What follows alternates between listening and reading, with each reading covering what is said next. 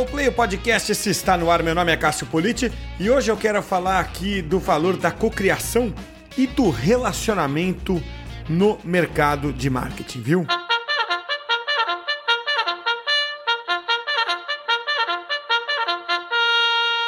Na edição de hoje do podcast, eu tenho a satisfação de receber o Eric Beraldo, que é especialista de marketing da Ceal Telecom. A Cial é uma integradora de projetos, né? O que, que significa isso? Bom, eles atuam em várias verticais ali, áudio e vídeo, comunicações unificadas, segurança, automação predial. Mas para ficar mais fácil de entender, vou pegar um exemplo aqui. Você vai num teatro e você vê lá né, é, tudo funcionando com uma certa harmonia ali, áudio, vídeo, é, automação, ar-condicionado. Isso alguém tem que comandar num lugar só, né, de um jeito fácil, né? E aí que uma integradora comercial entra para fazer essa ponte entre a empresa que é, demanda isso e todos os fornecedores por trás. Mas ó, pode ter solução também para escritório, para shopping, sempre nessas linhas, né? Usando áudio, vídeo, em alguns casos persianas, tem até controle energético que usa internet das coisas e por aí vai. É, Eric, é um grande prazer receber você aqui. Obrigado por aceitar o convite para bater esse papo, Eric. Pô, Cássio, quem fica feliz aqui sou eu, porque eu sou fanzaço do podcast, eu gosto muito, aliás, eu já ouço há alguns anos. É, já ouço há alguns anos. Então, quando você me chamou, eu falei, caramba, que sensacional. Então, assim, é, e eu acho que essa, esse meu sentimento de participar do podcast com você tem uma relação direta com o que a gente vai falar. Não vou dar nenhum spoiler, mas é, você resumiu a Cial Telecom extremamente bem, inclusive. Aliás, ah, para quem está ouvindo, a gente, conver... a gente conversou a coisa de dois, três minutos atrás e você já pegou exatamente o nosso core. É, é isso aí mesmo. É, a gente costuma dizer que a Cial Telecom é uma integradora de projetos, né, como você falou bem aí, uma, é uma integradora turnkey, ou seja, que você também até comentou, que é uma integradora que entrega a chave na mão para o cliente, no sentido de uhum. qualquer tipo de projeto. Ele não tem que se preocupar com nenhum fornecedor, além da gente, dentro do contexto do projeto que a pessoa está querendo. Por exemplo, como você falou bem, um auditório ou salas de reunião dentro de uma determinada uh, companhia, uh, ou mesmo a automação de todo o prédio. Então, não tem que se preocupar com ninguém. É esse é o conceito de turnkey, né? A gente acaba sendo ponto focal para o cliente. Você sabe que eu já fiz bastante evento, né? mas isso faz muito tempo, faz mais de 10 anos. E, e sempre você fazia a gambiarra ali, né? para integrar essas coisas, né? É, e, e, alguém então parou e tecnicamente fez isso de um jeito estruturado para funcionar, né? Porque, é, nossa, eu lembro que é, é, realmente complexo, né? Você é, trabalhar com essa integração, né? De, é, todos esses pontos, né? Então, é, é ótimo que o mercado tenha é, hoje amadurecido dessa forma, né? A ponto de você fazer isso, né? O turnkey, né? Entrega a chave na mão do, do cliente e ele, ele, ele comanda, né? Muito legal. É muito, muito legal. É, é bom, o site, para quem quiser dar uma olhada, é esse CEAL escreve S-E-A-L, depois Exato. vem o telecom.com.br, tá? Então, quem quiser é, por curiosidade ou até por necessidade de contratação, entra lá, dá uma olhada como é que é feito, que é fascinante como é que vocês lidam bem com essas tecnologias. Bom, e você já eh, antecipou um pouquinho aqui, puxou um pouquinho né, do assunto, é, que eu, já que eu estou falando de, de, evento aqui, né, de teatro e tudo, é, me fez lembrar evento presencial. Né? E, e vocês sempre fizeram muitos eventos, é, né, Eric? É, e, historicamente, né, é algo que funciona muito bem no B2B, como é o caso de vocês, né? É, aliás, a gente já teve aí pesquisas no passado do próprio Content Marketing Institute que mostravam que eventos presenciais eram a, a, a, o canal mais eficaz em B2B, né? Mas aí, em 2019, você foi contratado para atuar no marketing digital, né? E levou para a Cial uma grande novidade naquele momento, que foram os webinars. Como é que foi essa jornada né, de migração do presencial para o online? É, você falou um ponto bem importante, é isso mesmo. A Cial Telecom sempre teve um foco muito grande dentro dos eventos face-to-face, -face, né? Os eventos famosos, os eventos presenciais. É, foi assim que nós baseamos nosso marketing e funcionou muito bem até 2019. Que inclusive uhum. 2019 foi o ano que nós tivemos com o maior pico de eventos aqui, aqui na empresa. Foi justamente quando eu cheguei. É, então aconteceu ali um pico bastante importante. É... 2020 seria um, um pico maior Exato. ainda, né? Só esqueceram de combinar com o vírus, né? é, é, exatamente isso, cara. Eu acho que é, o Content Marketing Institute ele está certo quando fala que realmente o, o, os eventos presenciais eles são super importantes e, e são mesmo. É, um dos grandes, eu acho, e, e, não, isso não vai mudar, acho que principalmente para o brasileiro, né? Nós somos comprados por uma empresa é, americana chamada Convergent agora, e, mas para o brasileiro, uma coisa que a gente estava conversando com eles há pouco tempo, é que o brasileiro leva muito em consideração o olho no olho. Então, uhum. o que é dificilmente você consegue substituir, né, cara, com uma, com uma solução de videoconferência, ou você fazendo webinars ou lives, é, é, é muito difícil de substituir. É possível você aperfeiçoar o relacionamento utilizando algumas ferramentas é, importantes que a gente vai falar aqui hoje, como por exemplo a cocriação. Mas é, realmente substituir o, o, evento presencial é muito difícil.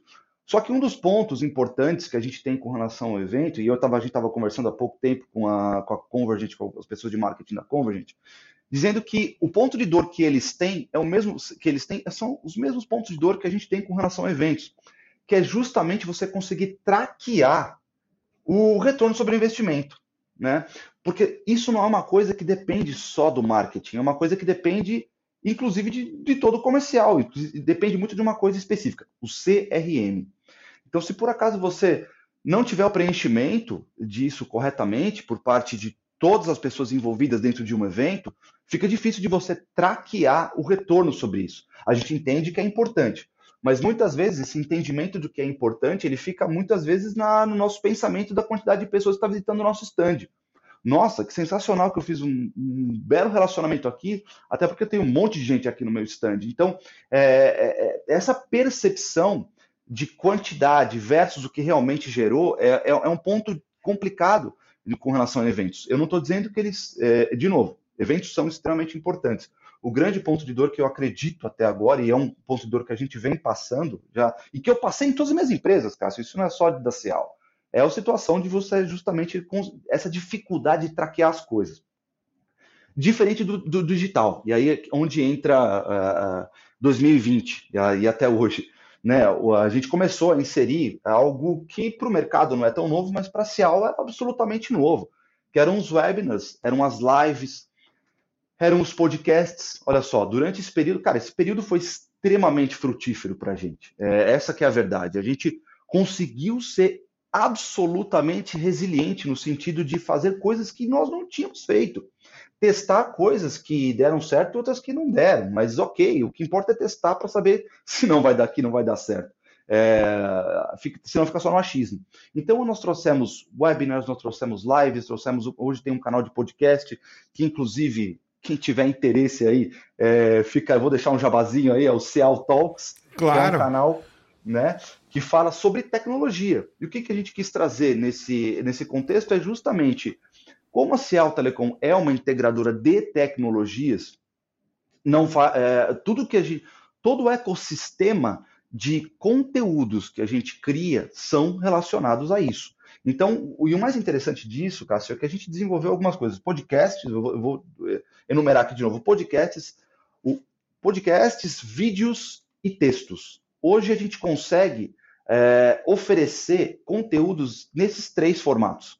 Então você escolhe a forma que você quer consumir. Claro que alguns, não, eu não estou falando de a gente replicar o mesmo conteúdo nesses três formatos, não é isso, são formatos diversificados, mas a questão é que esse todo esse período de 2019, de 2020 para cá, serviu para a gente trazer algumas coisas bem, bem, bem diferentes. Eu acho que tem um ponto, cara, e principalmente a pandemia trouxe isso. Eu quero trazer aqui um, uma, uma fala do Príncipe de Falconeri de um livro chamado Leopardo, que é de Giuseppe de Tomasi. Ele falava o seguinte, cara: tudo deve mudar para que tudo permaneça igual. Tudo deve mudar para que tudo permaneça igual.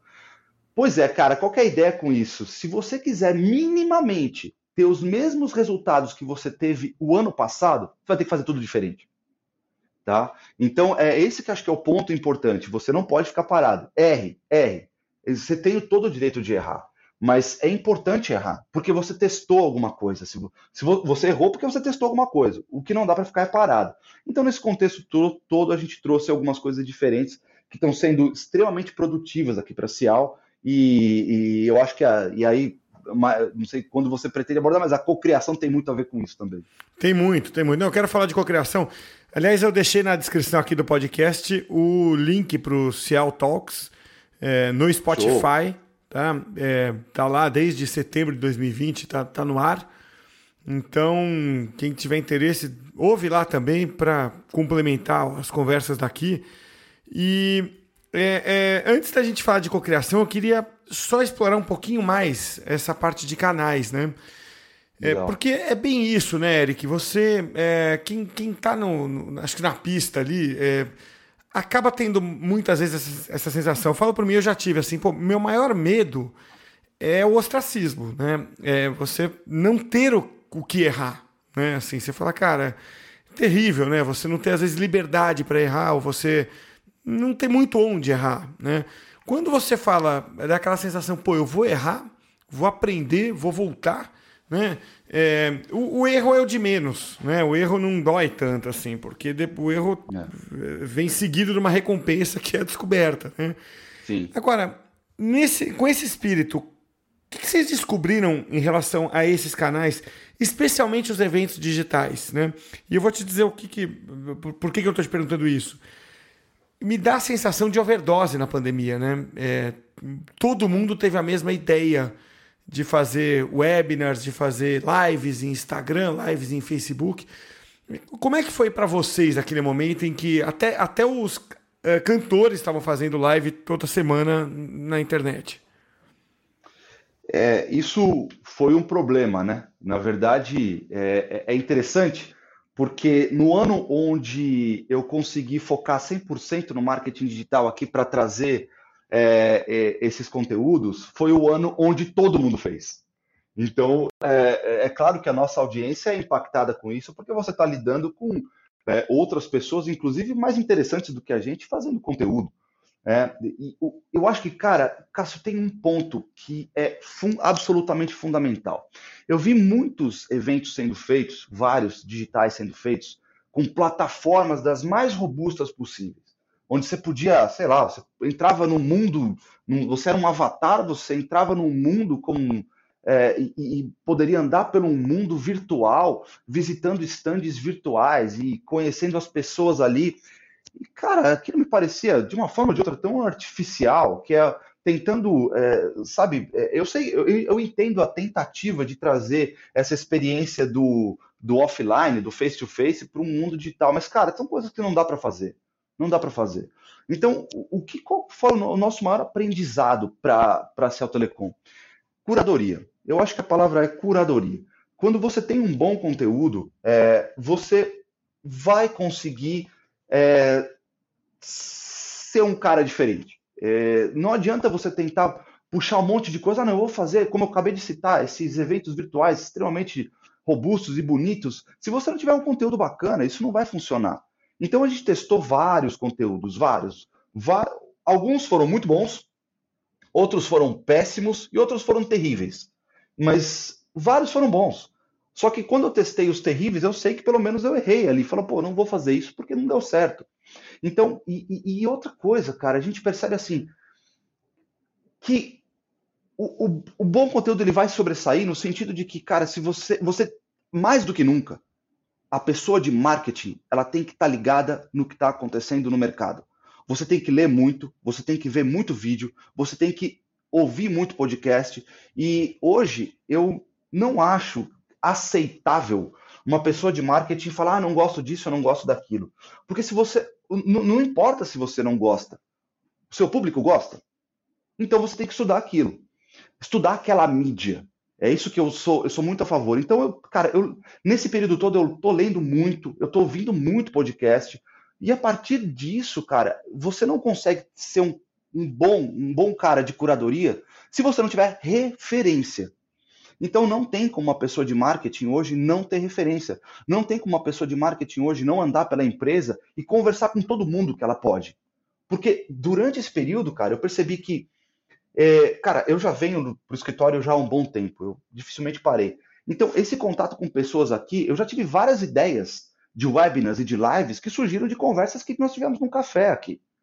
E, e, se eu tivesse talvez ficado em casa todo esse período, eu dificilmente teria isso.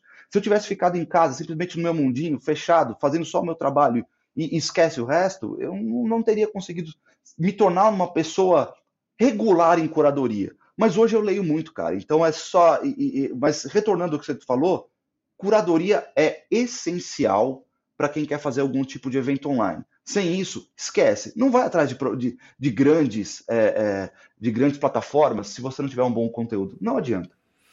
Pois é, é a coisa da forma sem função, né? É, eu, eu, participei de alguns eventos que eu vou anualmente, né? Alguns aqui, mas mais fora do país, né? É, e, e, teve essas tentativas todas, né? É, ou de 3D, ou de, é, putz, sei lá, colocar lá o, o um o apresentador de uma plataforma como se ele tivesse realmente num palco tal. E, e eu também penso como você, são todas válidas, né? É, porque é, é, é, o que era necessário fazer naquele momento. Agora, é, nada foi capaz de substituir uh, o café ali. É, Exato. Pô, a gente vai. Agora, Felizmente eu vou conseguir de novo esse ano por conta de Marketing World. O ano passado não teve, esse ano está meio restrito, mas eu vou conseguir ir. E é, a gente conversando com as pessoas que vão, né, também, fala, cara, eu não vou tanto pelas palestras, sendo muito honesto comigo mesmo, né? Claro que é, elas me interessam, né? mas eu posso absorver todo aquele conteúdo das palestras nos livros dos próprios palestrantes, né? nos canais deles próprios em rede social. Eles falam mais ou menos as, as mesmas coisas ali. Você está lá é, pela imersão, né? você está lá pelas pessoas que você conhece, pelo relacionamento. Então, eu estou plenamente de acordo com você. Acho que a gente vai sair um pouco transformado, né, Eric, dessa, dessa experiência de pandemia, sem dúvida. Absolutamente. É, mas alguns princípios, como esses que você trouxe, permanecem. E aí você fala de, de, de, de curadoria. E, e eu queria pular daí para um, um, um, o tema que você até mencionou ampassando no começo, que é a cocriação. Né? É, porque tudo que a gente está falando aqui é você é, é, é, se relacionar com pessoas, juntar forças e trazer um conteúdo melhor. Vê só, se você estivesse fazendo um podcast agora, nesse momento, é, sozinho, ele teria um determinado valor. Se eu estivesse fazendo o meu sozinho aqui, teria um determinado valor. Quando nós nos juntamos né, para bater um papo, é. É, não é não é o, o dó que dobra o valor, você quintuplica o valor né, por causa da interação. Eu acho que vocês aprenderam um pouco aí também, né? Essa coisa da cocriação, a, a extrair valor daí, não é? Cara, eu acho que se teve uma coisa que a gente aprendeu de 2020 para cá foi que cocriação é o que existe de mais importante, de mais importante para qualquer empresa. É, porque ela traz valor em um monte de lados, sabe?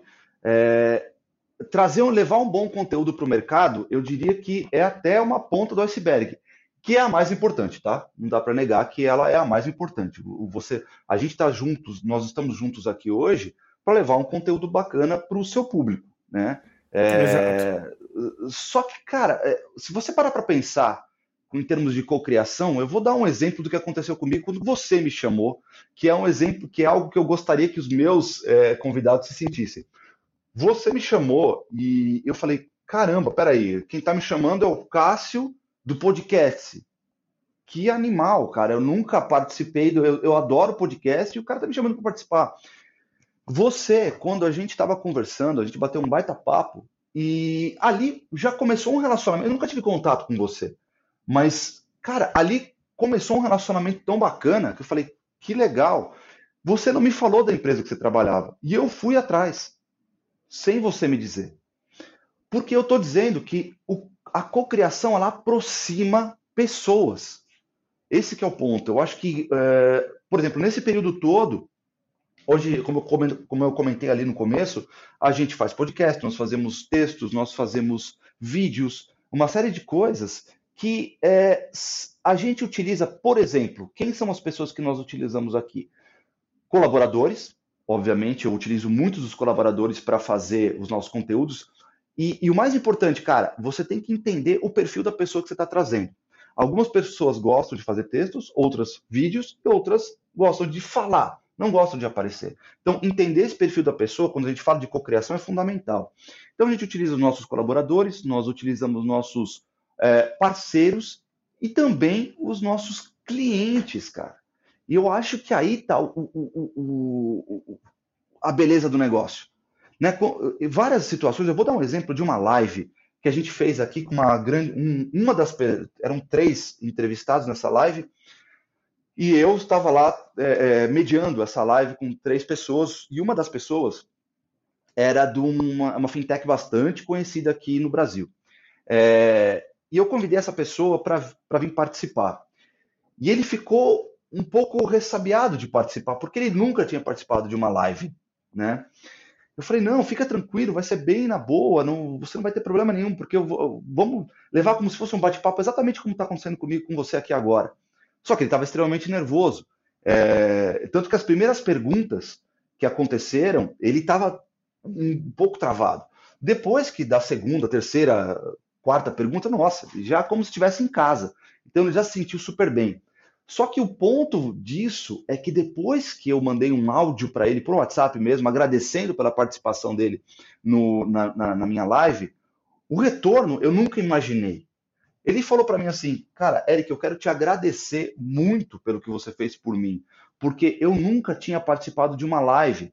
Essa foi a primeira vez para mim. Eu, eu, realmente era um, eu tinha uma certa, um certo receio, porque quem estava comigo ali eram pessoas grandes, né, que estavam discutindo comigo. Então, cara, eu quero muito te agradecer pelo que você fez por mim. E agora eu quero fazer mais. Quando você tiver mais, me chama, porque eu tenho o maior prazer de participar.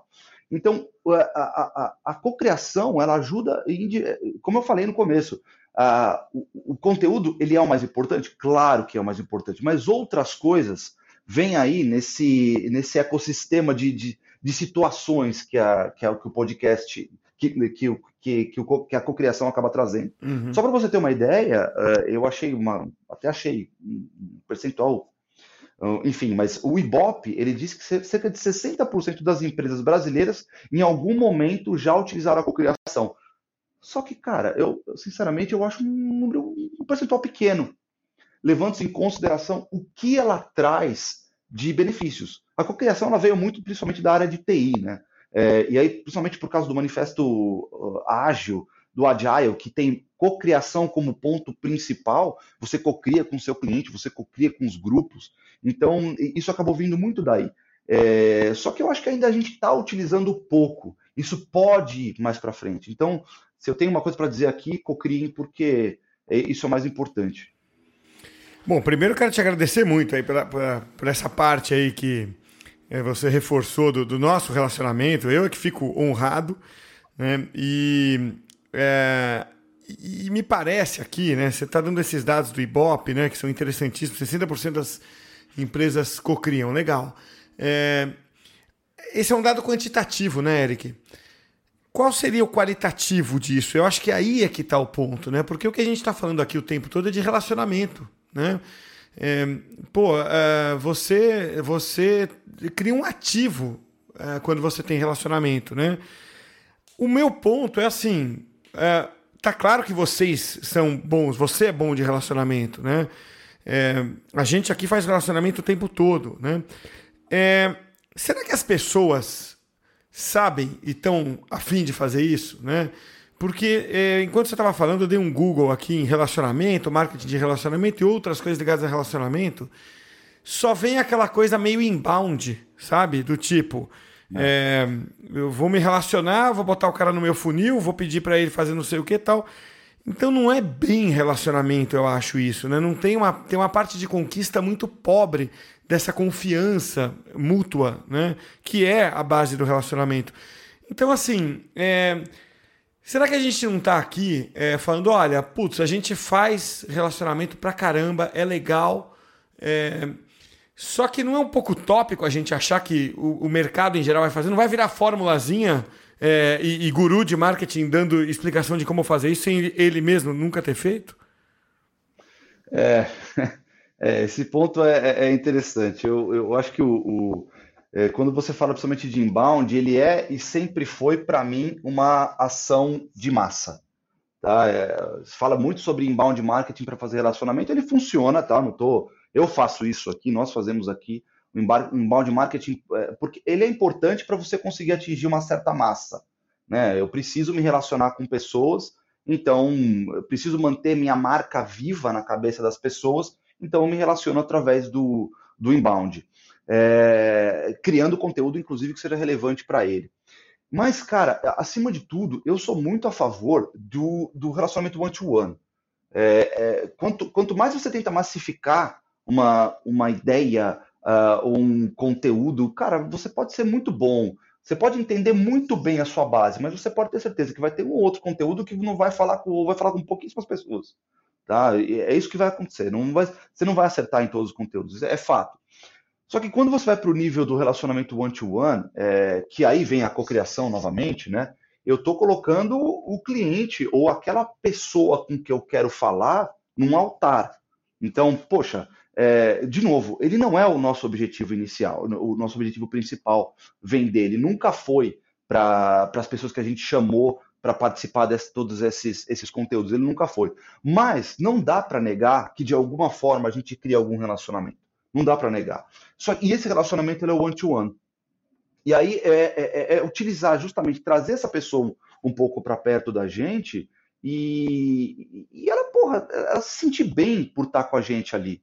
Né? É, é isso que é o mais importante. Eu, quando estou conversando com você aqui, a gente está fazendo um relacionamento one-to-one. Né? Você não mandou em nenhum momento para mim um monte, né? Um, você não mandou um conteúdo ou nada do tipo. Eu falei, nossa, que legal isso que o Cássio faz. Você está falando com uma pessoa que, é, eu, talvez comigo seja um pouco diferente, porque eu já é, ouvi o podcast muitas vezes, mas eu tenho certeza que a base que você criou de é, ouvintes do seu podcast, ela veio justamente do, do, desse relacionamento que você fez você, você, seu nome deve estar para mais de 300, se eu estiver enganado. Tá, Mas, bem mais, quase seja, 400 já. Bem mais. Pois é. Ou seja, no mínimo são 300 pessoas que, com que você já falou, e essas 300 pessoas devem ter falado para mais 5 ou 6. Então, assim, eh, isso eu tô colocando, eu tô dando um chute, né? Então, Mas é isso mesmo. Um é, é né? isso aí, a, a conta é, é bem essa mesmo. É, é, e, e, o, que, o que acontece é que provavelmente você deve estar, tá, provavelmente você tem os seus, os seus dados quantitativos do, do, do, podcast, mas eu tenho certeza que isso deve ter aumentado de maneira estratosférica, porque é isso que você faz. Você cria um relacionamento, você, eu, eu quando soube que ia, ó, só para ter uma ideia, eu quando eu soube que ia participar, eu acho que eu falei até para minha mãe, tá? então legal. assim, você entendeu? Que é o que acontece. A gente se sente bem por participar quando a pessoa é, é, chama a gente para algo desse sentido tão importante que é para mim como, como, ouvinte. Né? É, então, acho que o ponto está aí. Eu acho que a gente tem que parar um pouco de achar que o inbound ele vai fazer uma regra de relacionamento, como você falou, e que isso vai manter o meu relacionamento com os clientes. Não é bem assim. Ele vai manter, de alguma forma, é, a alimentação, né, a sua marca viva para aquele cliente. Sem dúvida isso vai acontecer. Só que se você começar a errar nos seus conteúdos, o que vai acontecer? É que primeiro que ele vai pode se sair da sua da, da, sua newsletter, ou seja lá do conteúdo que você manda, ele pode sair facilmente. Então, acho que esse que é o ponto fundamental. A gente fazer é o one to one. Isso que eu é, é, é, e eu vejo poucos gurus. Sabe o que é o mais interessante? Eu vejo poucos gurus de marketing falando muito do one to one. Parece que o one to one foi esquecido eu vejo muita gente falando da massa, né? Eu preciso falar com o maior número de pessoas possíveis, preciso conhecer o meu público. Claro que você precisa conhecer o seu público. Só que, mesmo conhecendo o seu público, você não vai acertar todo mundo, de jeito nenhum. Então, não esqueçam do one-to-one. Ele está aí, parece que pelos gurus foi um pouco esquecido. Não, esqueçam sim. esqueçam sim. Porque aí fica mais é. fácil para a gente, né? Exato, é verdade, é verdade. é verdade. É, porque, olha só, você está falando isso, mas é, é, talvez possa dar uma sensação, né, do que a gente está conversando aqui para quem está ouvindo, de pô, então vocês estão só ali no oba-oba, no relacionamento e os negócios e pagar a conta. Cara, isso gera negócio pra caramba, entendeu? Porque você é, tem contato com as empresas, né? Você, quando precisa de. É, quer dizer, onde mais gera é na indicação, né? É, pelo menos pra gente é. aqui. Né? Então é assim, pô, as pessoas se falam o tempo inteiro, né? Cada vez mais. É, alguém indica uma empresa que faça tal coisa? É, você indica quem você conhece, né? Então, a partir do momento que você tem uma relação de confiança com dezenas ou centenas de pessoas, você começa a ser lembrado em grupos, né, de recomendação. Isso é o que mais acontece pra gente. Mas te contando uma outra uh, dois acontecimentos aqui para mostrar o poder do one-to-one, né, que aconteceram comigo muito recentemente. Um, a gente vai lançar um podcast novo, depois você vai ficar sabendo. Né? Legal. É, com mais ou menos né, o mesmo público né, é, que participa aqui do, do podcast. Assim, né? E na hora de eu convidar os caras de empresas grandes, né, assim, é, falei, eu vou fazer um teste e convidar cinco pessoas, né, para sair logo com cinco empresas estratosféricas nesse podcast. Eu falei, eu vou convidar cinco, né? Aceitação de 100%, resposta rápida e aceitação de 100%. É. Né? É, quer dizer, eu gastei três minutos para mandar ali cinco WhatsApps, no mesmo, mais ou menos no mesmo texto, e é, a resposta instantânea, assim, claro, vamos nessa. Né? Isso é o poder do relacionamento. E num segundo caso, a, eu acho que eu já posso falar, a revista Exame vai lançar um MBA né, é, de marketing e me convidou para coordenar, né? É, aí, por que, que me convidou? Porque eu sou bonito, né? Se fosse isso, eu estaria fora, né? porque, porque eu sou jovem, menos ainda. É por causa desse, desse é, patrimônio que você carrega com você, que é conteúdo mais relacionamento, né? Quer dizer, você tem essas duas frentes que você que você falou, né? Então, assim, Eric, é o que a gente acaba uh, obtendo de retorno do relacionamento eh, feito uh, regularmente e em larga escala é muito grande. Mas uh, o conteúdo ele continua ali. Né? Você mesmo falou assim, o conteúdo continua importante. E eu estava lendo aqui um, um o Option Monster, né, que tem um artigo, até deixei a, a, a, o link aqui também, eles falam dos quatro U's do bom conteúdo, né? É, especialmente em cocriação, eles falam de webinar ali e tudo, né? Eles falam do quatro U's, não sei se você já ouviu, útil, urgente, único e ultra específico, né? Sim, é, sim Me parece fazer sim, bastante exato. sentido isso, né? É, sim. Claro que às vezes você dá um peso mais ou no útil ou no isso único. É muito usado no... em copyright, né? É, é exatamente. É, qual desses U's é mais difícil de fazer, hein? Olha, eu diria que talvez o ultra específico seja algo é, importante. Na verdade, esses conteúdos, eles, esses US, eles têm uma relação muito direta com a, muitas vezes, com a, com a pirâmide de, de atração das pessoas, né? Desde lá do início da pirâmide de conteúdo, né? Uhum. Então, o ultra específico, por exemplo, ele vai direto, é, eu, eu, vou direto ao ponto, no sentido de que eu estou trazendo, por exemplo, eu quero falar ali com os meus clientes. Então, por exemplo, eu posso lançar para esses caras um case de sucesso, ou eu posso mandar para esses caras um, um, é, é, um conteúdo que seja mais técnico, então, é, é, eu acho que esse que é o ponto principal quando a gente fala do ultra específico. É, e são difíceis materiais de, de, serem conseguidos, né? Quando você fala do topo ali, né? Eu quero fa falar principalmente com, aliás, eu falei pirâmide, mas é o funil, né? É o funil, a gente tem, quando eu falo daquelas pessoas ainda que não conhecem a sua marca, então esse é um ponto, é, como que eu chego nesses caras? E aí, uma boa agência de inbound, ela consegue fazer conteúdos ali para topo de funil com uma facilidade incrível. Só que quando começa a descer um pouco mais para chegar para uma coisa mais específica, aí fica um pouco mais difícil. Você precisa de pessoas, inclusive da própria empresa, para ajudar. É, e, e, além disso, esses US, né, o de urgente, por exemplo, eu consigo criar algum tipo de conteúdo para enviar, ou pelo menos para falar com a minha base, no sentido de dizer: olha, é, é importante você saber algo nesse sentido né? Que é o urgente. Então, olha, isso aqui provavelmente é importante você saber porque isso aqui vai te fazer uma diferença enorme no seu dia a dia. Então, cada um desses conteúdos, eles têm uma, cada um desses usos, eles têm uma forma de abordagem muito específica e eles vieram é, justamente do, como eu falei ali, do copywriting. Copywriting usa muito isso, principalmente quando você fala de, de do, da, das tag, dos títulos. É, isso faz uma diferença enorme. Mas, na minha opinião, Cássio, para a gente conseguir fazer uma coisa para conseguir é, é, é, vender, eu acho que o, o resultado eu quero trazer um pouco do inbound. O inbound, ele é um resultado muitas vezes a longo prazo. Até o traqueamento disso não é tão fácil. Então, quando você cria algo mais imediatista, ou eu quero dar um exemplo, por exemplo, de caso de sucesso. Porra, caso de sucesso para a gente faz uma diferença enorme. Né? A gente tem uma vertical de vídeos aqui, a gente cria vídeos aqui dentro do Cell Telecom e a gente cria é, caso de sucesso para é, enviar para os nossos clientes, para relacionamento também.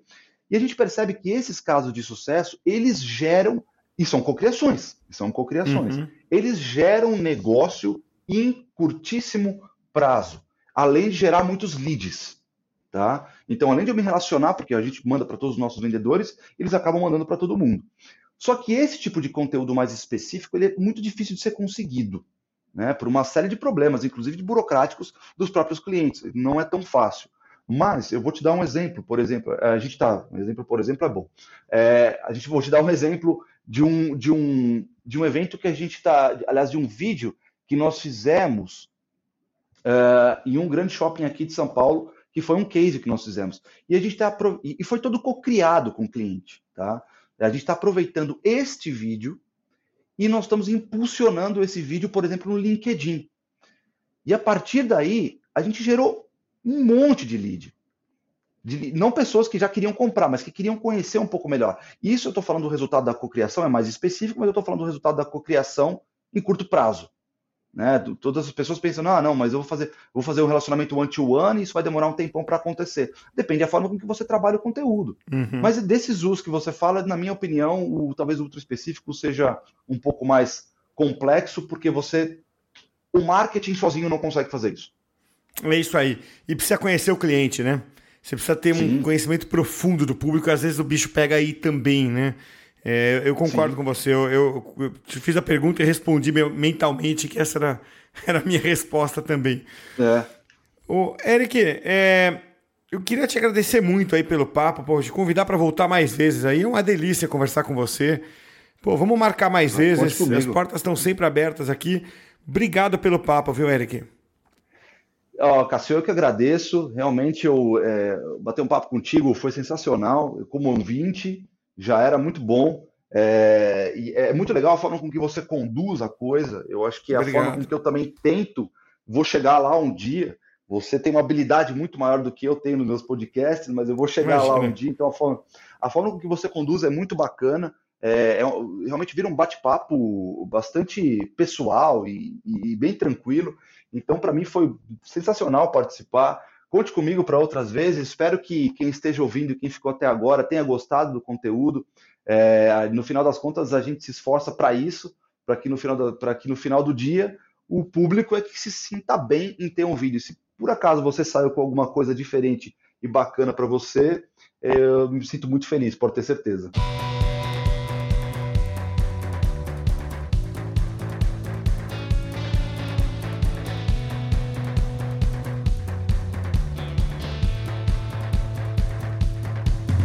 Vamos aqui para os insights finais. Eu deixo os meus insights, você pensa nos seus aí. Lembrando que o podcast de hoje é oferecido pela sua TV, a TV corporativa que permite que você atualize todo o conteúdo de forma ágil e simplificada. Acesse aí agora suatv.com.br.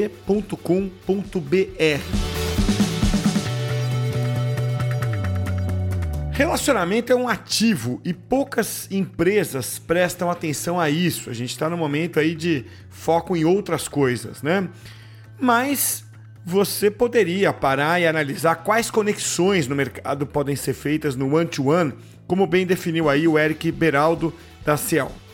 Porque, olha, tem uma frase que eu adoro: você nunca conhece gente demais. Esses foram alguns dos meus insights. Pensa nos seus aí. Até a próxima, hein?